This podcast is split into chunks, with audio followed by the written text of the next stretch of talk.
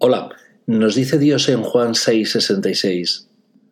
A partir de entonces muchos de sus discípulos se volvieron atrás y dejaron de seguirle. Jesús preguntó a los doce, ¿Quieren marcharse también ustedes?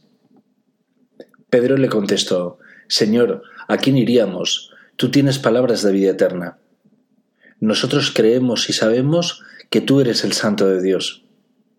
Esto ocurrió porque el Señor anteriormente les dijo, yo soy el pan vivo, bajado del cielo. Si uno come de este pan, vivirá para siempre. Y el pan que yo le voy a dar es mi carne por la vida del mundo. Discutían entre sí los judíos y decían, ¿Cómo puede éste darnos a comer su carne? Jesús les dijo, En verdad, en verdad os digo, si no comáis la carne del Hijo del Hombre y no bebéis su sangre, no tenéis vida en vosotros. Bienvenidos a esta catequesis católica del templo de Jerusalén.com.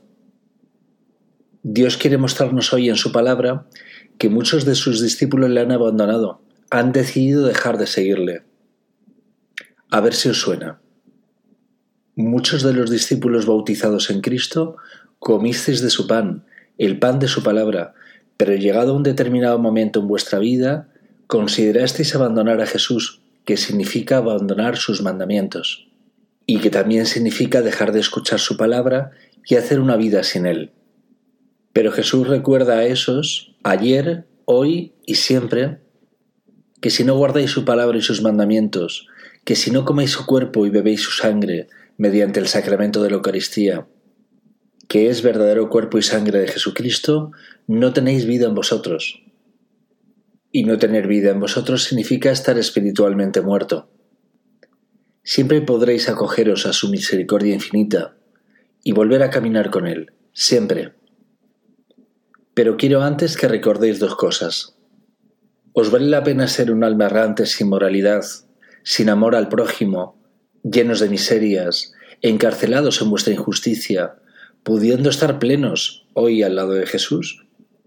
Y segundo, si abandonáis a Jesucristo, abandonáis la misericordia de Dios y negáis con ello su sacrificio en la cruz para el perdón de vuestros pecados.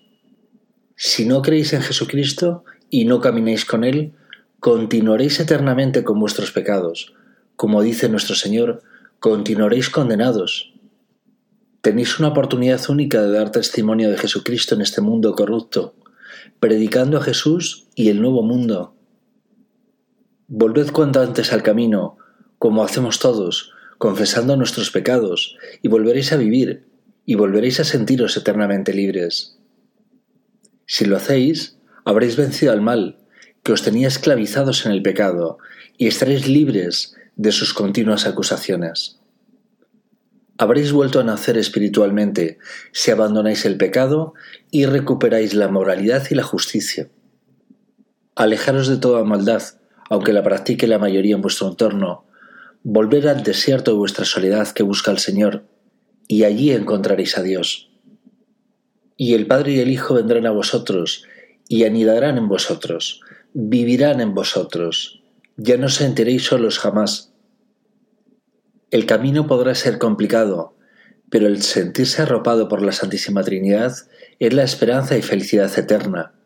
Vestidos con su sabiduría y justicia, seréis realmente guapos. Olvidaros de los predicadores de la tibieza, porque ellos no tienen a Dios. El Espíritu de Dios es fuego, no es tibio.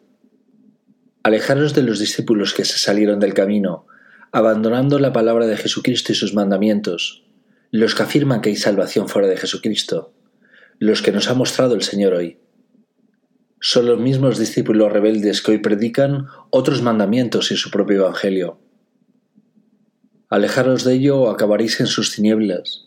¿No os dais cuenta que están desnudos al abandonar el abrigo de Dios?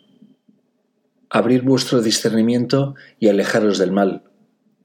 Estos discípulos rebeldes sin fe son semejantes a los discípulos que hace dos mil años dejaron de creer en su palabra y ordenaron su persecución y muerte. Ya conocéis el final tanto de aquellos como de estos. Antes entrará una prostituta en el reino de Dios que ellos. Los que eran su pueblo serán los últimos, y los que nada sabían de Dios, los que vivían sin Dios, esos serán los primeros. Antes y ahora, Dios vuelve a llamar a los que el mundo desprecia, para que sean los primeros en su reino. Dios vuelve a llamar a todo el mundo, porque la mayor parte de su pueblo le ha dejado. La historia se repite. El Señor a su pueblo le pide constantemente que nos asuste por las catástrofes del mundo. Si verdaderamente tenéis su Espíritu Santo, no os inquietéis, tenéis su paz. Olvidaros de los que os muestran un presente y futuro lleno de calamidades, porque simplemente os muestran su caos y su muerte interior. No lo confundáis con que estos falsos discípulos os persiguiesen como persiguieron a vuestro Señor. Porque esa sería una magnífica ocasión de mostrar a vuestro Padre que sois hijos de Dios.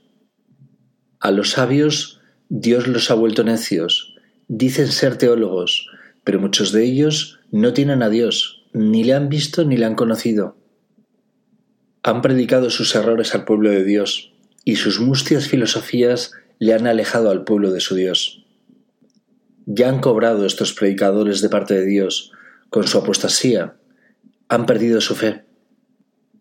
Llamad a todos al banquete de nuestro Dios, tanto malos como buenos, pero aquellos que han perdido las ropas que les regaló vuestro Dios, los que predicaron abandonar a Jesús y sus mandatos, esos se quedarán fuera, en las tinieblas. La palabra de Dios que aparece en el Evangelio es el origen de vuestra fe. Si necesitáis más fe, escuchad más su palabra, y no la abandonéis nunca. La palabra de Dios calmará vuestra sed de Dios, y aliviará todas vuestras angustias vitales. Perseverad, insistir en querer conocer el pensamiento de Dios, que está en el Evangelio. Todo el mundo necesita una explicación a su existencia, y esa explicación la encontraréis en el Evangelio, contada por el mismo Dios.